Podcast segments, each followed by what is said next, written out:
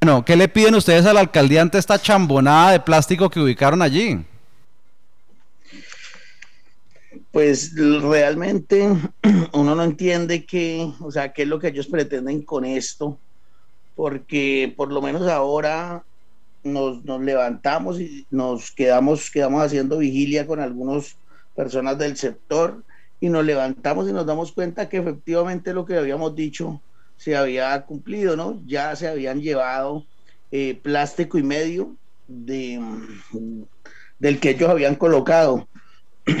Y, y que, y, pues efectivamente se había, se había rodado una, una piedra de arriba de la, de la mitad de la, de la que de las, de las escaleras. Entonces, pues realmente uno no, no, sabe qué objetivo tendría eso, ¿no? De pronto que no se mojara la tierra o algo, o algo de esto, algo de eso, ¿no? Pero, pero pues no, no había autoridad ahí para cuidar el, el plástico.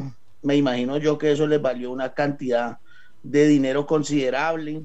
Ahora pues ni el plástico ni, ni nada. Y, y pues realmente las soluciones que dieron fueron muy paupérrimas, ¿no? En el 2000 ya se había presentado una situación muy similar. No sé si, si, si, se, si se acuerdan, hubieron tres muertos. Em, sé, que se, se, se, presentó una, una situación muy similar frente a esto. También las, las que las, las ayudas que dieron, lo que se lo que, lo que el gobierno intentó dar fue muy pañitos de agua tibia. Se escuchó ayer, se escuchó ayer por parte de... Fabián, discúlpeme, lo interrumpo. Eh, ¿Ustedes creen que cuál podría ser una solución idónea para las familias que aún están en riesgo ante un nuevo deslizamiento, ante la caída de rocas que observamos? Hay, hay algunas que son de muy de un tamaño muy grande. Eh, ¿Cuál sería una solución ideal para la comunidad que está en riesgo allí en el barrio con Beiba y no poner un plástico negro que además de verse poco estético, pues realmente no es que brinde mucha seguridad?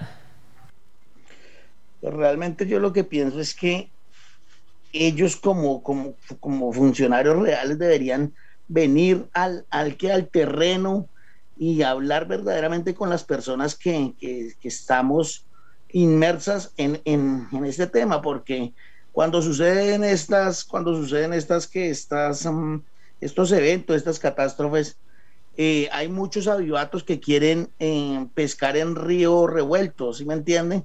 O sea, quieren, quieren quieren ir a, quedarse en un salón comunal, quieren salir a, hacer, bueno, hacerse ver como víctimas cuando no son. Y realmente las personas que, que, sufrimos el, el, deslizamiento, pues no, no podemos irnos a quedar en un salón comunal o algo así porque sencillamente no se pueden dejar las viviendas solas porque pues no desconocemos en dónde vivimos, ¿sí? Que no, no, no, no, no, que no, no podemos dejar nuestras viviendas solas. Fabián. Y la solución, y la solución tendría, y la solución tendría que ser pues una reubicación inmediata, ¿no? Claro. Una reubicación inmediata. Fabián, ¿cuántas personas o cuántas familias calcula usted que puedan estar en la misma condición suya? Entiendo que usted es uno de los afectados, eh, una de las viviendas en las que está en riesgo, pero ¿cuántas familias podrían estar en esa misma condición aproximadamente? No, pues ahí sí, hablarle por lo menos acá de la cuesta de Chapinero como tal, de la cuesta por las escaleras de Chapinero, hablarle de familias serían unas 10, 12, 12 familias, porque mm, sí, 10, 12 familias, que le, que le reitero yo, por ahí unas, sí, unas Fabián, y, desde que desde que ocurrió la tragedia en la que murió el señor Orlando Castellanos, eh, se han vuelto a, ver la presencia institucional, la presencia de la alcaldía, de la gobernación, como observamos ese día que pues estaban todos los funcionarios allí, eh, pues atendiendo la emergencia. ¿Han vuelto los funcionarios a, a ver ustedes cómo se encuentran? Digamos que digamos que no hay que desconocer que que vienen pero pues por lo menos como vienen como esta, como esta señora que vino ayer a, colocar un plástico, a tomarse en una foto y, pues a, salir por las redes sociales a decir que dieron una serie de, de, de, de soluciones donde pues no, no, no, no, no, no que no es la más, la más adecuada, ¿no? Y lo que le, a lo, a lo que le decía, ¿no? De que el, el, que el subsidio de arrendamiento que ellos quieren brindar es un subsidio de arrendamiento de 300 mil pesos, nos decía ayer la señora Joana Aranda. Y con 300 mil pesos, dígame en dónde va a conseguir arriendo la gente, ¿sí? ¿A dónde va a conseguir arriendo la gente? Porque no, no, no hay en, no hay en donde uno pueda, pueda, que pueda conseguir un arriendo de 300 mil pesos, es muy complicado. Entonces, pues verdaderamente el, señor, el señor alcalde, los entes, deberían ponerse en la mano en el, en el corazón y, y, y, verdaderamente ayudarnos como, como debería ser, ¿sí? El venir, el venir, el, el, darse en cuenta de las condiciones precarias en las que ah, quedamos. Fabián, Fabián, discúlpeme, y mm, sinceramente, con, con esos 300 mil pesos, yo, yo considero que definitivamente ni siquiera una habitación para una familia que puede tener tres o cuatro integrantes. Y uno pone como ejemplo discúlpeme que lo interrumpo, no pone como ejemplo lo que ocurrió en el barrio industrial, muy cerca al, al Conveima, cuando el río se creció, que se llevó una cantidad importante de viviendas y les pagaron uno o dos meses, pero después la gente tuvo que, eh, las echaron pues de las casas que habían arrendado porque el subsidio de vivienda no les volvió a llegar. Eso podría ser lo que les ocurriría a ustedes también.